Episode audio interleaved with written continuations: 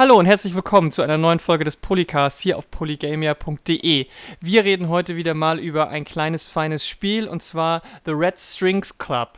The Red Strings Club ist ähm, schon ein paar Tage draußen, aber nichtsdestotrotz könnte es sein, dass ihr es vielleicht äh, an euch vorbeigegangen ist, denn es ist kein großes AAA-Game, sondern eher so ein kleines Indie-Game. Devolver hat es aber gepublished, äh, deswegen könnte man davon schon mal was gehört haben. Und ich rede heute natürlich nicht alleine, sondern ich habe auch einen Gast bei mir, die Elena. Hallo.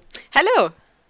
Elena, du bist äh, freie Journalistin, hauptsächlich für die GameStar tätig und äh, hast dich bereit erklärt, mit mir heute über The Red Strings Club zu sprechen. Das freut mich natürlich sehr. Ähm, kannst du vielleicht ganz kurz zusammenfassen, was das für ein Spiel ist? Genau, also ich habe das damals äh, für die GameStar getestet und bin dadurch darauf aufmerksam geworden.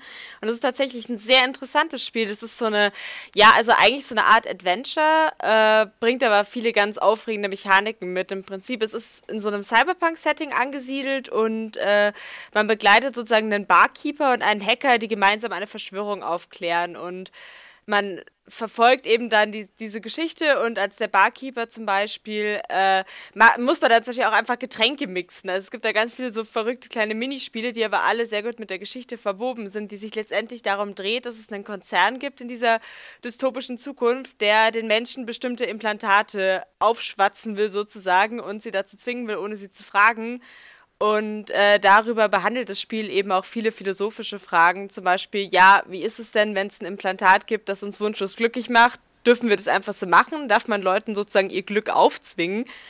Und äh, behandelt im Laufe der Geschichte eben ganz interessante Fragen, die in naher Zukunft relevant sein könnten, auch für uns in der Realität. Mhm, genau. Also es ist ein, ist ein sehr ähm, dialoglastiges Spiel, würde ich sagen, aber es hat halt eben auch so ein, in den, in, in den Dialogen auch äh, den ein oder andere, das ein oder andere lustige ähm, Spielprinzip mit drin, dass das eben mehr als nur so, ein, so eine Visual Novel macht, sage ich mal. Und würdest du sagen, das Spiel ist anders als andere Adventure oder ist es trotz dieser kleineren Kniffe doch eher so ein straightes, straightforward Adventure Game? Also ich würde sagen, es ist an sich schon ein klassisches Adventure, aber es versucht viel Neues reinzubringen. Also was spielerisch ganz stark auffällt, ist halt, dass es nicht diese typische Point-and-Click-Mechanik hat, dass man sagt, okay, man hat irgendwie ein Kombinationsrätsel und muss da ein paar Gegenstände miteinander kombinieren oder die richtige Antwort in einem Dialog auswählen, sondern eben, dass man dann zum Beispiel diese Getränke mixen muss oder dann muss man so Implantate für Leute töpfern. Also es hat ganz viele so kleine Spiele oder seine Stimme am Telefon verstellen, die alle so ganz anders funktionieren, aber sich sehr gut integrieren. Und das hat mir sehr, sehr gut gefallen beim Spielen und auch, wie es mit seinen Charakteren umgeht, weil ich finde, dass es äh, schafft, sehr glaubwürdige Charaktere zu kreieren, die nicht unbedingt diesen Klischees entsprechen, die man oft, denen man oft in Spielen begegnet. Also es hat eine sehr große Vielfalt an Figuren, die alle sehr unterschiedlich sind und sehr, sich sehr real anfühlen.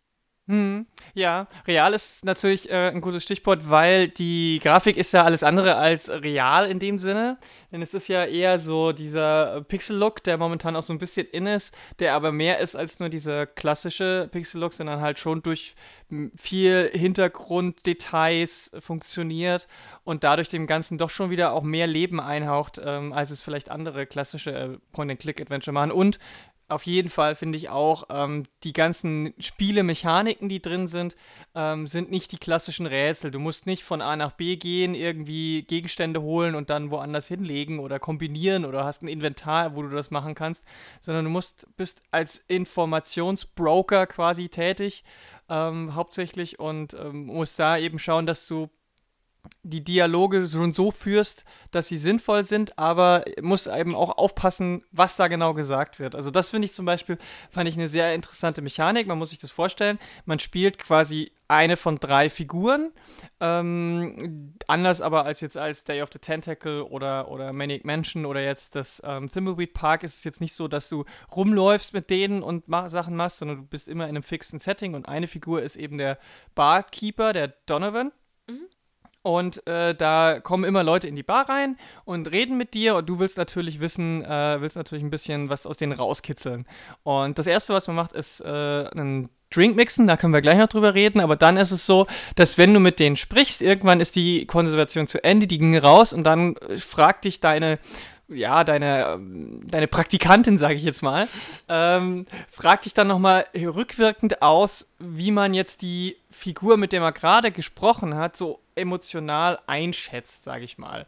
Oder, oder generell als Charakter einschätzt. Und wenn man da quasi richtige Antworten gibt, und zwar sieben von zehn, was gar nicht so, so einfach ist, dann bekommt man noch so ein paar, so ein kleines Goodie. Das bedeutet zum Beispiel, dass du ähm, Leute das zweite Mal neu befragen kannst, äh, obwohl sie gesagt haben, du kannst mir nur drei Fragen stellen, dann mixt du ihnen was in den Drink und dann kannst du nochmal drei Fragen stellen. Ähm, und ich finde, das ist ein interessantes, ähm, ein interessanter Kniff, dass man A, bei den, bei den Unterhaltungen genauer hinguckt, vor allem nachdem man dann das erste Mal gem gemacht hat und dann merkt, okay, ich muss da auch echt drauf achten, weil es sind nicht einfach nur so, ähm, also wenn du alles mitschreibst, hast du trotzdem nicht automatisch alles richtig.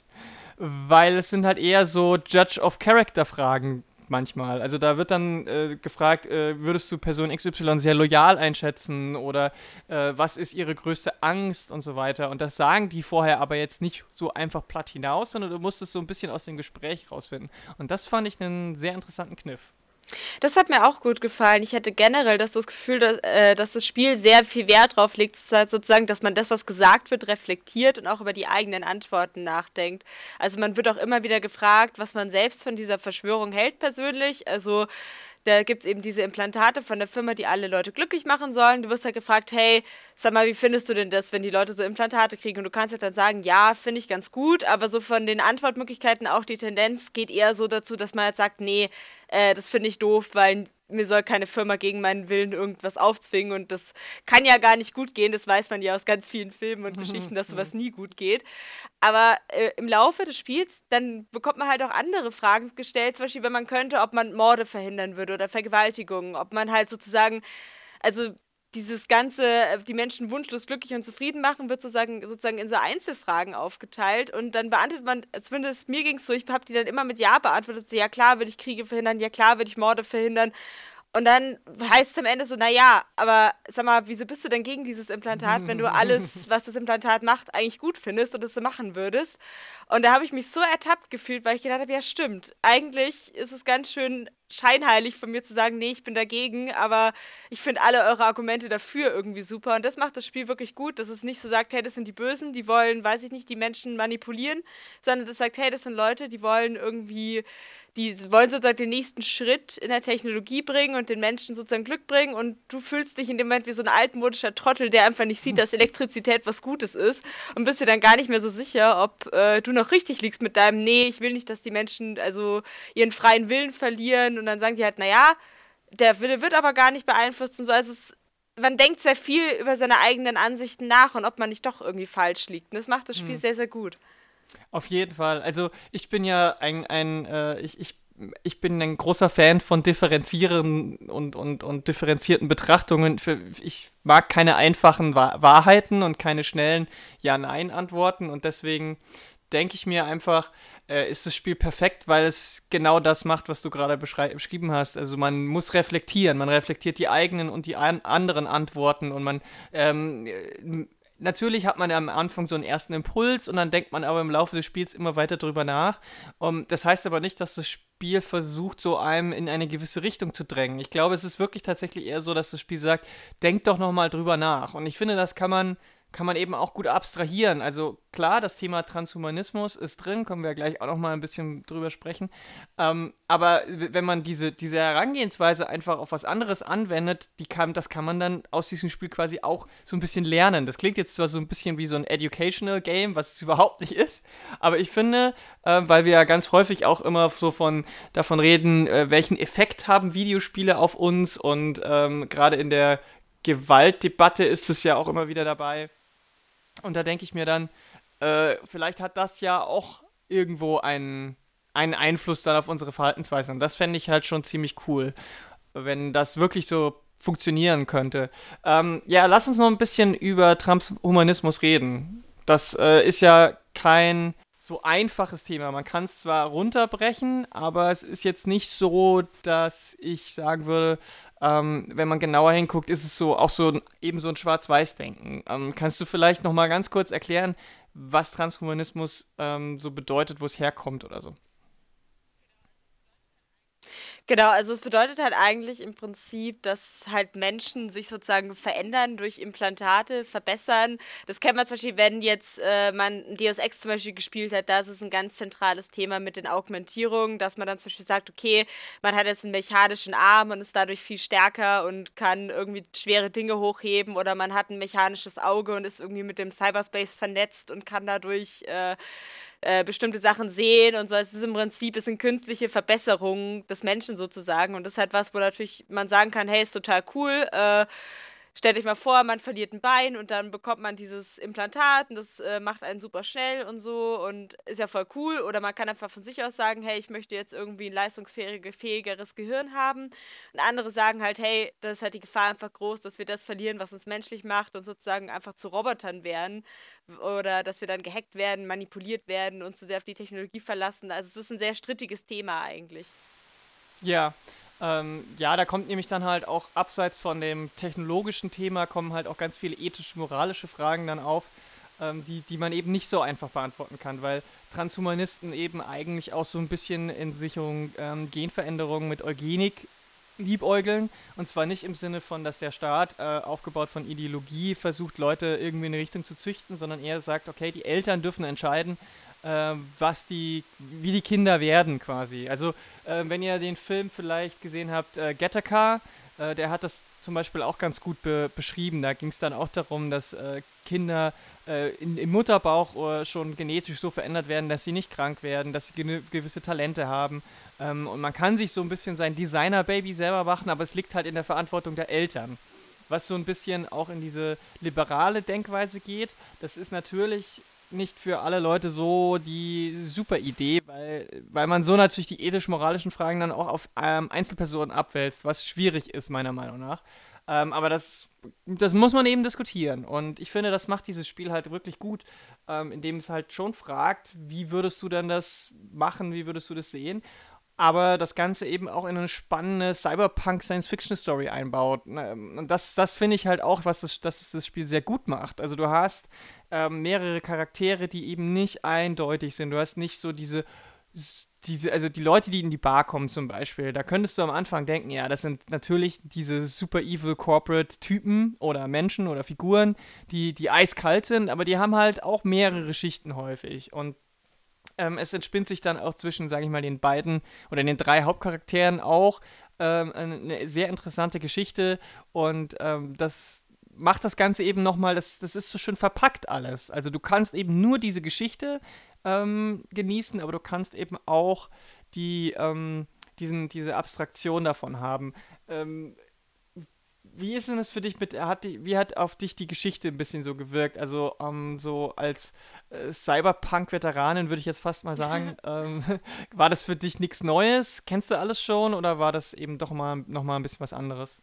Also ich fand die Motive an sich, die waren nicht neu, die waren altbekannt, aber das finde ich auch überhaupt nicht schlimm, weil wenn wir zum Beispiel, keine Ahnung, aus einem anderen Genre nehmen wir in The Last of Us, es äh, benimmt, bedient sich komplett bei bekannten Motiven aus diesen Endzeit-Zombie-Geschichten, schafft aber trotzdem hm. eine ziemlich geniale Geschichte damit, weil es eben nicht darauf ankommt, originell zu sein, sondern die Sachen gut zu verkaufen. Und The Red Strings Club macht es eigentlich genauso. Das nimmt diese klassischen Themen, eben Transhumanismus, Implantate, äh, Androiden äh, und alles, was dann mit dazugehört und verpackt es aber aber auch wieder sehr gut. Und eben gerade durch diese differenzierten und vielfältigen Charaktere, finde ich, schafft es das eigentlich sehr gut, diese Geschichte aus verschiedenen Blickwinkeln drüber zu bringen, weil zwischen Deus Ex, da hast du den Hauptcharakter, du hast quasi dann die Gegner und du siehst halt zwei Seiten und es bleibt sehr, also obwohl sich das Spiel um moralische Konflikte bemüht, bleibt es zumindest im Hauptkonflikt sehr einseitig. Du hast dann diese Nebenmissionen, wo dann irgendwie andere Aspekte zu tragen kommen, aber es bleibt sehr fokussiert auf gut, böse meinetwegen und ähm, hier bei Red Strings Clubs ist es dann wirklich so, wenn dann zum Beispiel am Anfang kommt zum Beispiel diese Ingenieurin in die Bar und die hat halt dann auch ein künstliches Gehirn, was ihre Emotionen wegmacht. Und die ist halt zum Beispiel auch total ja, eigentlich für dieses Projekt und sagt halt, hey, das ist was Gutes und so. Und ich finde halt dadurch, dass diese Figuren da reinkommen und dir erzählen, warum sie der Meinung sind, dass dieses Implantat eine gute Sache ist, das ist halt so cool, einfach zu sehen, okay, das sind, die sind nicht böse, die sind einfach, die glauben halt an was anderes als du und die argumentieren dafür. Und du musst teilweise sogar sagen, ja, ich kann die Argumente schon nachvollziehen und sei es nur aus ihrer Position meinetwegen, dass sie sagt, ja, für mich ist das jetzt gerade das Richtige.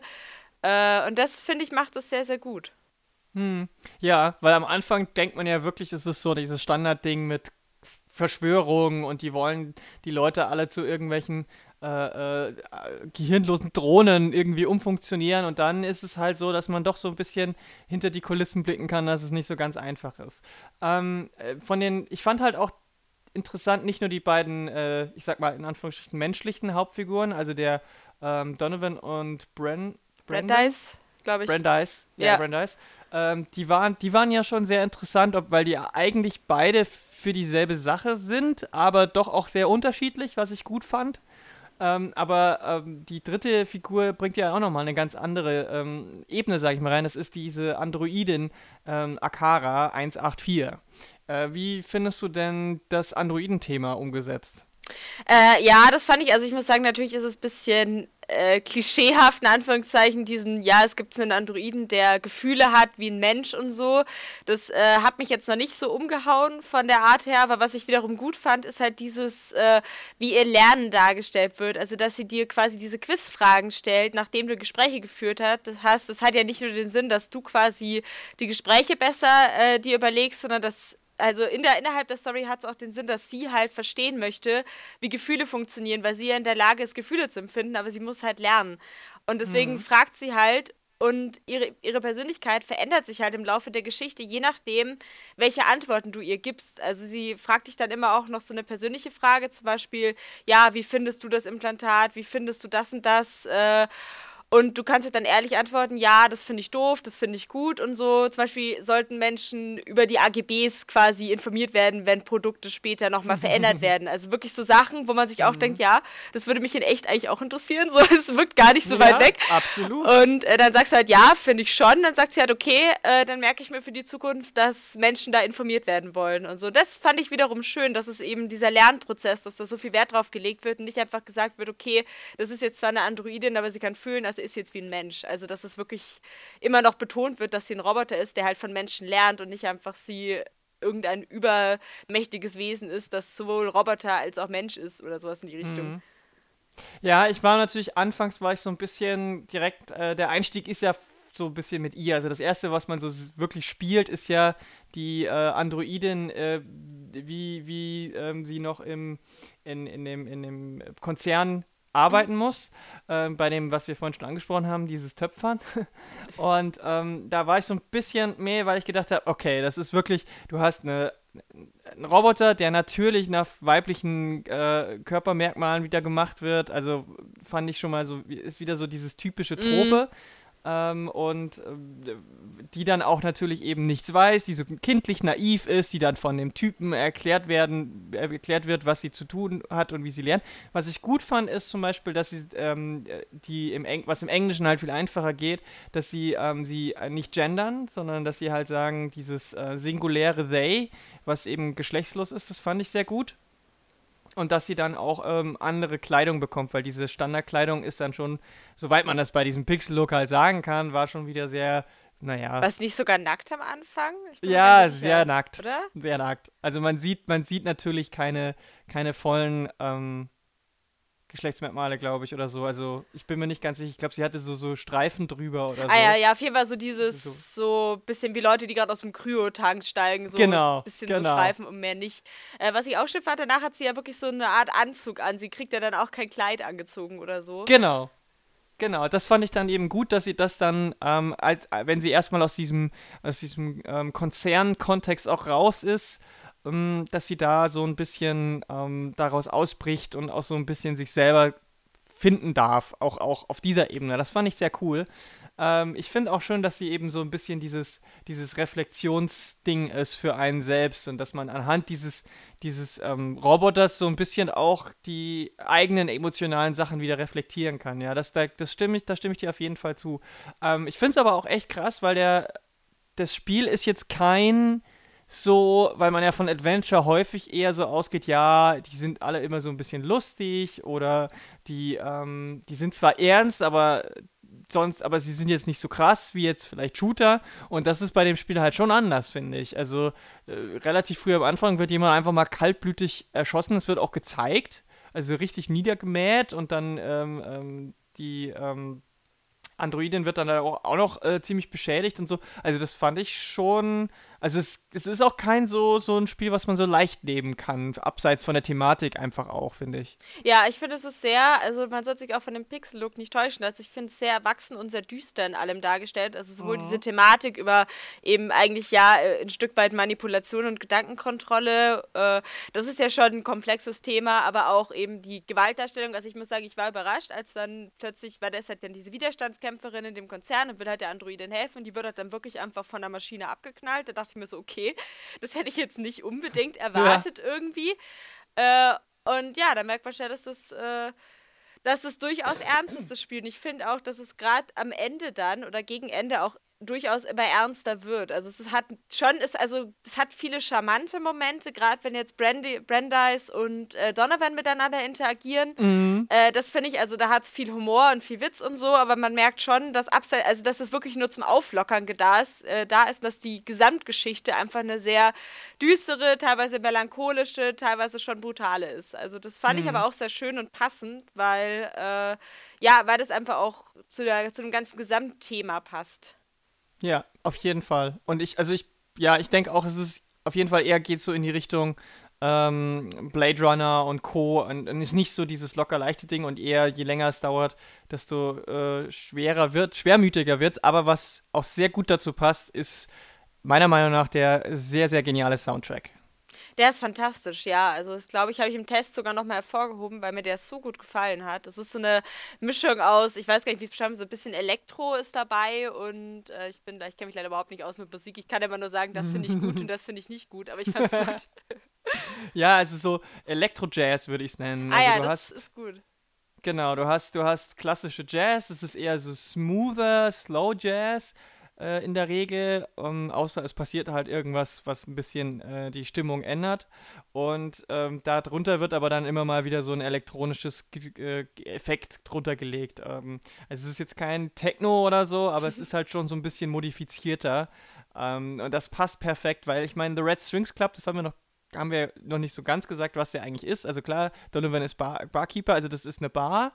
Ähm, und die ist halt auch so ein bisschen so eine, so eine verschrobene äh, Bar, die, die, wo man hingeht, wenn man halt irgendwie schon für, so ein bisschen für sich sein will. Also das lernt, äh, bringt, das ist eines der ersten Dinge, die Donovan auch ähm, dem, äh, dem äh, der Akara äh, beibringt, dass Akara nicht die Namen sagen soll, sondern weil die Leute die Anonymität so ein bisschen suchen. Und das ist ja auch so ein bisschen dieses typische Noir, sag ich mal. Also ja. da kommt auch so ein bisschen Film Noir rein.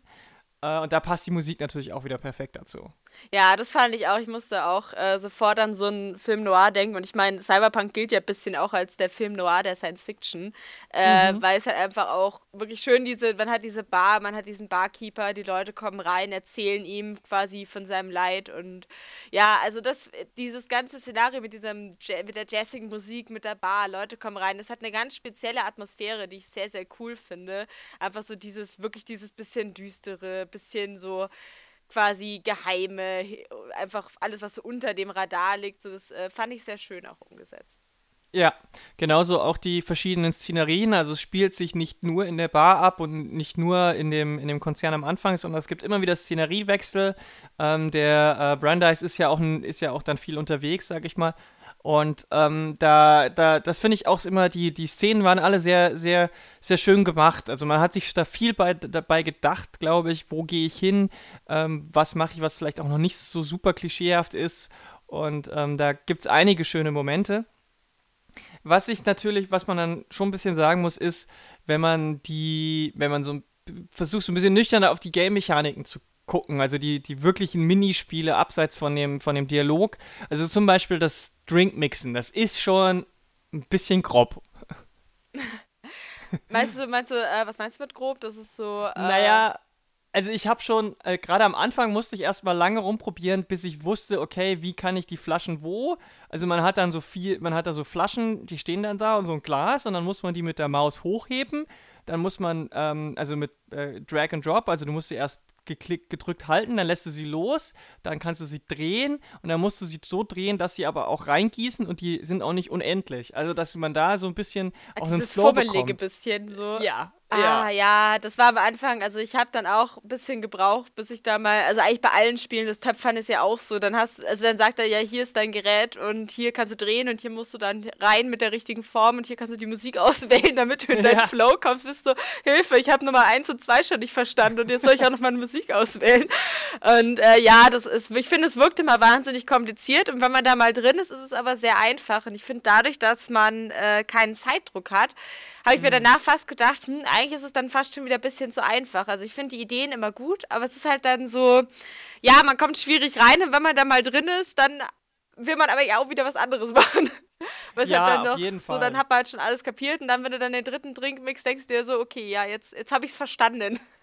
Ja, genau. Das ist das, was ich halt auch festgestellt habe, dass sich die ähm, Minispiele an sich dann doch ein bisschen schnell abnutzten. Also das Töpfern am Anfang war, war dann echt auch ein äh, bisschen, hat sich sogar schon fast gezogen, obwohl es jetzt gar nicht so lang ist, aber du musst halt schon so ja, mindestens sechs, sieben verschiedene äh, Töpfersachen machen und die sind halt schon auch ein bisschen äh, äh, äh, fingelig und, und so. Also du hast so ein, so ein Viereck, du hast einen Kreis und du hast so eine Spirale, also so eine Spirale, so ein, ja, so ein spitz zulaufendes Ding.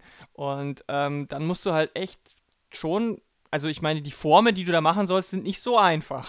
Ja, manchmal. man muss das sehr da wirklich, da muss man mit diesem, also immer dann so rein und dann, wenn man zu viel wegmacht, muss man es wieder löschen und dann nochmal neu und dabei muss man immer gleichzeitig mit der anderen Maus klicken, quasi wie der Fuß des Töpferers oder so, der die Drehscheibe ja. bewegt. Also es ist sehr viel verschiedene Dinge tun und dann hat man wieder ein bisschen zu viel weg und dann muss man es nochmal machen und so. Ja, also mit der Zeit habe ich mir auch gedacht, so, hm, das, also, weiß ich nicht, entweder mehr kleinere Spiele oder die Spiele besser variieren, komplexer werden lassen. Irgendwas hätte dem, glaube ich, gut getan, weil so, wie gesagt, tolle Ideen, aber man hätte einfach mehr draus machen können, habe ich gefunden. Ja, also ich meine auch, ich finde auch die Idee, äh, zu töpfern ist geil, habe ich so noch nie gesehen. Gerade in so einem Cyberpunk-Spiel finde ich das super. Ist besser als das zehnte Schieberätsel oder das fünfte Schalterrätsel. Auf jeden Fall oder, oder Schlossknacken. so. Ja, genau, weißt du, also äh, die Idee war super, aber ich gebe dir da vollkommen recht. Also nach einer Weile war es halt dann doch eher so ein bisschen nervig. Ähm, und ja, auf der einen Seite ist es gut, dass man, dass man keinen Zeitdruck hat, auf der anderen Seite nimmt es aber halt auch so ein bisschen die, die Herausforderung daraus. Gerade das mit dem Drinks mixen, da hätte ich mir halt auch gedacht, okay, irgendwann kommt dann mal ein Zeitlimit oder so, wo du, wo du sagst, okay, du, sonst wird der Gast ungeduldig und geht oder so. Ähm, und äh, ja, also ich du, es wird ja dann versucht, noch mal ein bisschen zu erweitern. Am Anfang hast du wirklich nur ein Glas, Eiswürfel und die Drinks, dann kriegst du noch den Shaker und so, aber äh, das macht das Ganze jetzt auch nicht so, so, also so wirklich krass schwieriger oder herausfordernder. Und da denke ich mir, ja, auch da, da hätte man wirklich ein bisschen mehr machen können. Ähm, aber ich, auf der anderen Seite ist es trotzdem jetzt nicht so, dass es das Spiel kaputt macht. Also es passt schon alles noch so. Ja, also ich muss auch sagen, das Spiel hätte auch, glaube ich, überlebt, wenn es halt nur auf Dialoge gesetzt hätte und dann so eine Art mhm. Walking Simulator quasi gewesen wäre. Dann wäre es, also es wäre nicht besser gewesen dann, aber es hätte auf jeden Fall dadurch, dass eben die Geschichte für mich persönlich jetzt einfach der Mittelpunkt war, äh, war es jetzt nicht so tragisch, auch wenn man natürlich sagen kann, okay, es wäre halt noch besser gewesen, wenn das Gameplay noch ein bisschen cooler und fordernder gewesen wäre weil man dann sozusagen einfach auf zwei Ebenen herausgefordert wäre. Zum einen eben auf der gedanklichen, zum anderen einfach auf der spielerischen Ebene noch. Und man ja. kann es ja teilweise mit so interaktivem äh, Storytelling und so auch immer wunderschön verbinden. Aber mhm. naja, es war trotzdem für mich eine schöne Spielerfahrung auf jeden Fall. Ja, aber ich denke auch, wenn man, wenn man das reduzierter hätte, dann wäre wär die Story auch so ein bisschen mehr geflutscht, finde ich, weil du kannst dich dann halt schon echt auch dar daran aufhalten, wenn du es halt mal nicht schaffst, dieses eine Ding so zu töpfern, wie du es töpfern sollst. Und bei dem, bei dem Barkeep, Keepen, dem Barkeepen? Der Barkeeperei. bei der Barkeep, bei der Barkeeperei. Ja, genau. Ähm, ähm, da ist es schon so, dass du halt, das ist halt wirklich so, du hast du hast wirklich ganz simpel so zwei bis drei Emotionspunkte, äh, wie auf so einem ähm, Kompass, also in den verschiedenen Himmelsrichtungen. Und je nachdem, welchen, welchen Schnaps du reingehst, bewegt sich dein Kreis, also dein Steuer, dein, dein Zielfernrohr quasi, in, in eine Richtung. Das heißt, du musst es so mixen, dass du irgendwann deinen Cursor über die verschiedenen Emotionen, entweder Stress oder Angst oder ähm, ähm, ähm was es noch so alles gibt, Wut oder so, ähm, dann kannst du je nachdem, wie die Leute drauf sind, kannst du dann halt, hast du bei manchen Fragen mehr Erfolg und bei anderen weniger. Aber das ist halt dann schon so ein bisschen, okay, müsste halt machen, aber es, es hält eher auf, finde ich irgendwie. Also da hätte man gerade mit dem, mit dem Aspekt des Barmixens und so hätte man vielleicht noch mehr machen können. Und so wäre es mir fast lieber gewesen, es wäre automatisch abgelaufen. Du klickst nur auf den richtigen Drink oder so und der hätte es dann selber gemixt. Das hätte ich irgendwie besser gefunden. Ja, ähm, die Entscheidung ist ja auch eigentlich, also man hätte sich ja sagen können, ich entscheide mich einfach nur für eine bestimmte Emotion und je nachdem entwickelt sich dann die Geschichte anders oder die mhm. Befragung, das hätte ja ausgereicht. Ich hab, mir ging es auch so gerade dann am Ende, wenn man äh, Drink mixen muss und dann macht man es ganz klein bisschen falsch und dann ist dieses, äh, dieses äh, Kreisding ein Millimeter neben der richtigen Ding und denkst dir, ja toll, jetzt komme ich dann nicht mehr hin, dann schüttest du das Getränk aus oder so. Das ist so, so eine Millimeterarbeit am Ende, wo man sich eigentlich denkt, so ja, das ist nicht das, wofür ich dieses Spiel spiele und eigentlich habe ich da keine Lust drauf, jetzt da fünfmal diesen Drink neu zu machen, bis ich das richtige Gefühl treffe. Also es ist keine äh, Herausforderung in dem Sinn, dass ich sage, oh ja, das ist jetzt total äh, spaßig und äh, sondern es ist einfach nur so, ja, okay, können, können wir das jetzt fertig machen, bitte? Mhm, mhm. Ja, so ging es mir halt auch so, so ein bisschen. Das ist leider, das ist echt ein bisschen schade, weil die, die, die, Dialoge dazwischen, die sind halt wirklich auch gut, die sind auch wirklich gut geschrieben und man hat auch ähm, das Gefühl, man, man hat so ein bisschen einen Einfluss, es bewegt sich auch was in die Richtung, es ist nicht alles so vorgegeben und, und äh, es, es wird, es reagiert auch so ein bisschen auf einen. Das fand ich, das fand ich dann schon auch so ein bisschen ein Gegensatz. Nichtsdestotrotz fand ich es gut. Es ist auch nicht so lange. Ich glaube, drei Stunden so ungefähr kann man ja. es durchspielen so im Schnitt. Also wenn man schnell ist, glaube ich sogar äh, schneller, aber das war so das, was ich ungefähr gebraucht habe, wenn man sich ja Zeit lässt und alles so in Ruhe anschaut. Und äh, mhm. das finde ich eigentlich, also fand ich von der Spielzeit her auch gut. Also es hätte nicht länger sein müssen für mich, gerade halt eben, weil es spielerisch nicht so viel getragen hat. Und ich finde, die Story hat sich rund angefühlt und das war für mich eigentlich das Wichtigste. Und äh, mhm. genau. Ja, ich bin ja auch äh, sehr, immer eigentlich ist Story, Geschichte oder Narrativ ist für mich immer das Wichtigste in Spielen. Ähm, deswegen ähm, war das natürlich für mich schon in Ordnung. Und wenn man sich überlegt, so ein Film, der dauert ja auch so zwei Stunden äh, und wenn man dann halt dieses Interaktive noch draufrechnet, dann sind drei Stunden echt in Ordnung. Und äh, viele meiner, meiner liebsten Spiele sind, sind halt so in dem Schnitt, sowas wie jetzt Limbo oder Inside zum Beispiel. Ähm, das ist, äh, oder, oder äh, Read-Only Memories, das sind alles so Spiele, die, die müssen keine 10, 12 Stunden lang sein, ähm, weil die Geschichte auch so funktioniert. Und ich, ich mag es halt auch lieber, wenn es kompakt ist und dafür nicht so diese Längen hat. Ähm, und dem, dementsprechend finde ich das gut. Und es ist halt auch was, was du im Zweifel ähm, an einem verregneten Sonntagnachmittag halt komplett durchspielen kannst. Das finde ich halt auch immer super. Ja, nee, ich finde auch, ich bin ein großer Fan von diesen Spielen für einen Abend, weil es einfach ein tolles Gefühl ist. Du hockst dich hin, hast gerade Zeit, spielst ein Spiel durch und hast danach so eine komplette Erfahrung. Und ich finde halt gerade wenn man diese ständig diese 80, 90 Stunden Open-World-Spiele hat, wo man dann wirklich Wochen, Monate lang mit denen beschäftigt ist, weil man vielleicht nicht die ganze Zeit 10 Stunden am Stück spielen kann, äh, finde ich das als äh, gerade im Kontrast so angenehm, einfach mal zu wissen, okay, ich fange dieses Spiel jetzt an und ich werde dann fertig damit sein. Und äh, das äh, mag ich persönlich auch sehr gern. Ja, eben. Also das, das, das Ding ist halt auch wirklich, dass ich habe ganz oft Spiele auch schon gehabt, die dann so, die dann so doppelt so lang waren und das Problem war dann, ja, die kriege ich dann halt nicht an einem Abend durch und dann äh, kommen wieder zwei, drei Abende, wo ich keine Zeit habe, weiterzuspielen und dann habe ich schon wieder so ein bisschen den Anschluss verloren und dann ist die, dieses, diese Atmosphäre und das Gefühl auch weg und das ist dann das Problem und das hatte ich hier halt nicht. Hier ist halt wirklich, kannst es schön durchspielen, ohne dich zu stressen, ohne dass es sich zu lange zieht, also ja, finde ich halt auch super.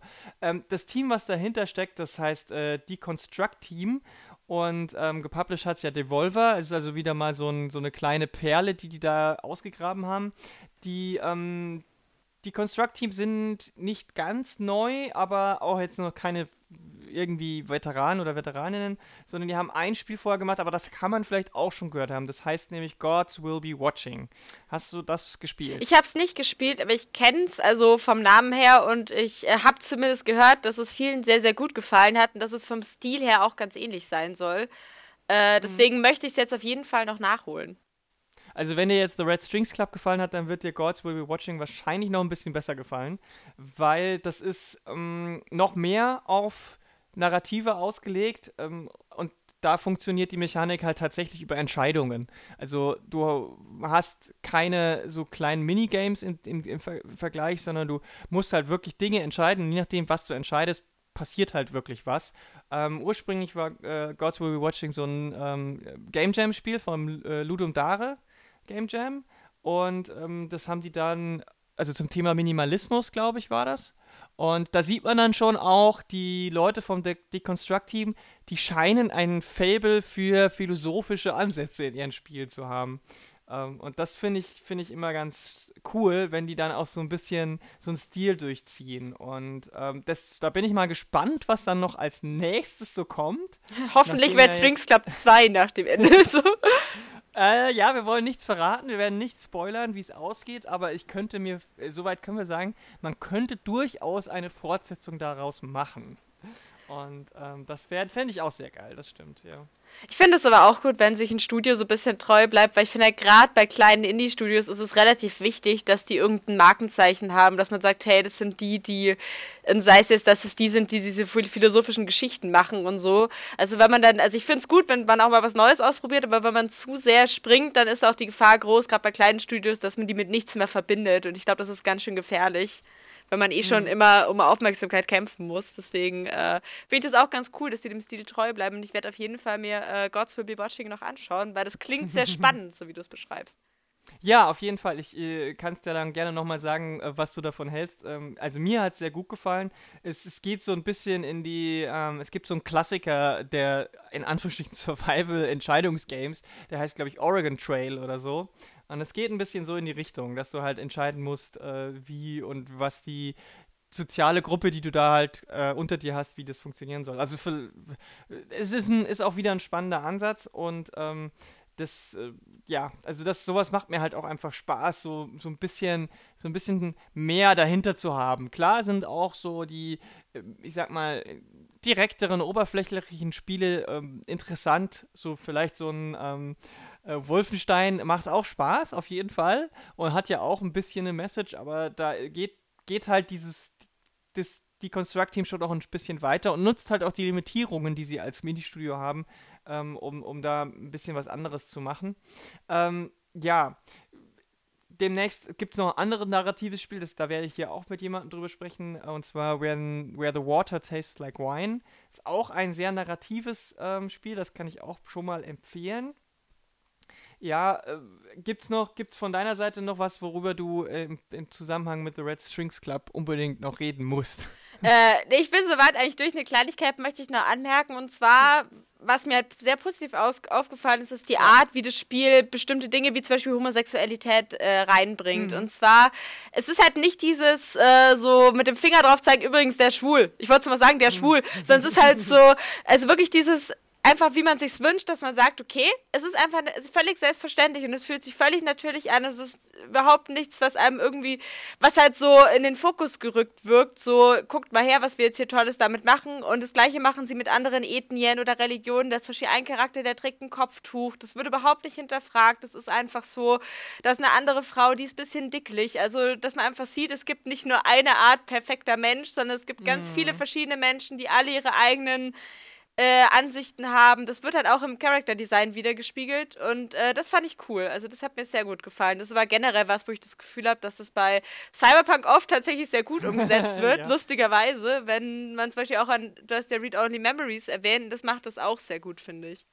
Genau, das ist, äh, das reiht sich da sehr gut ein und das ist natürlich schon so, dass man sagen kann, ähm, Cyberpunk ist ja auch so ein bisschen aus dieser äh, Idee raus äh, entstanden, wie kann unsere Zukunft aussehen, wenn Leute so sein können, wie sie einfach sein wollen. Ähm, und äh, Cyberpunk ist ja leider häufig so ein bisschen dystopisch. Ähm, aber es ist eigentlich ist, kommt, der, kommt das ja aus so einer eher positiven äh, Denke, dass man sagt, ja, es ist einfach völlig normal, jeder ist wie er ist, weil alle alle Möglichkeiten haben, theoretisch, was ja auch so ein bisschen äh, auch wieder in die Richtung Transhumanismus dann auch geht, das ist ja sehr eng verwoben, dass daraus dann wiederum soziale Ungleichheiten und so weiter entstehen oder politische Ungleichheiten und so weiter. Das ist halt dann der nächste Schritt, aber ursprünglich geht es einfach darum, jeder kann sich ausleben, ohne dass er äh, irgendwie dafür ähm, äh, diskriminiert wird. Und das macht äh, The Red Strings Clubs tatsächlich sehr gut. Das ist, ähm, finde ich, finde ich auch, äh, dass die da einfach sehr normal damit umgehen so und dass äh, jeder respektvoll behandelt wird und ähm, das finde ich gut. Das finde ich gut, ja. Das, ähm, das, da, können, da können sich andere Spiele vielleicht auch nochmal was drauf von abschneiden. Das, das stimmt. Cool. Ja, ähm, The Red Strings Club ist bisher nur für ähm, PC Linux Max ähm, äh, erschienen. Ich weiß nicht, ob es nochmal einen Port für Konsolen geben wird. Ich zweifle so ein bisschen dran. Die Switch-Version wäre halt cool. Also ich hoffe ja. ein bisschen auf sowas, weil das wäre genau das Spiel, wofür ich die Switch so im Portable-Modus dabei hätte und sage, okay, oh, ich spiele das jetzt mal drei Stunden. Also das hoffe ich doch sehr stark. Dann würde ich es glatt nochmal spielen. Ja, auf jeden Fall. Ich meine, es ist jetzt äh, im Januar rausgekommen offiziell und ähm, hat die Kritiken, die bisher waren, waren ja alle positiv, immer so im 80er Plus Bereich und das ist schon nicht schlecht. Also je nachdem, vielleicht kommt noch mal ein Port, das wäre natürlich ähm, schon ziemlich cool. Ich kann es dem ich kann es dem Spiel nur wünschen. Ähm, ich finde, von mir gibt es eine absolute Empfehlung äh, mit natürlich kleineren Abstrichen, äh, die man vielleicht hat, aber insgesamt war es für mich ähm, ein sehr, sehr cooles Erlebnis. Ja, für mich auch. Ich kann das nur unterschreiben. Gerade wenn man narrative Spiele mag, wenn man Cyberpunk mag, dann sollte man das einfach mal anschauen, weil ich habe nicht das Gefühl, dass es einen enttäuscht dann. Super. Ja, genau. Dann, äh, Elena, vielen Dank, dass du bei uns im Podcast dabei warst. Bitte ähm, gerne. Gerne wieder auch. Es hat viel Spaß ja, gemacht. Äh, ja, ich hoffe, wir, wir können beide bald mal wieder schmacken. Vielleicht über ein Cyberpunk-Spiel, vielleicht über was anderes. Mal gucken. ähm, äh, ich werde dich definitiv äh, mal wieder behelligen. Danke für deine Sehr Zeit. Schön. Und wenn ihr da draußen jetzt äh, Kommentare habt, wenn ihr was wissen wollt, wenn ihr noch äh, irgendwelche Empfehlungen habt, die äh, spielerisch in eine ähnliche Richtung gehen, dann lasst es uns gern wissen. Und ansonsten hören wir uns wieder bei einer nächsten spannenden Folge des Polycasts hier auf Polygamia. Macht's gut. Tschüss. Tschüss.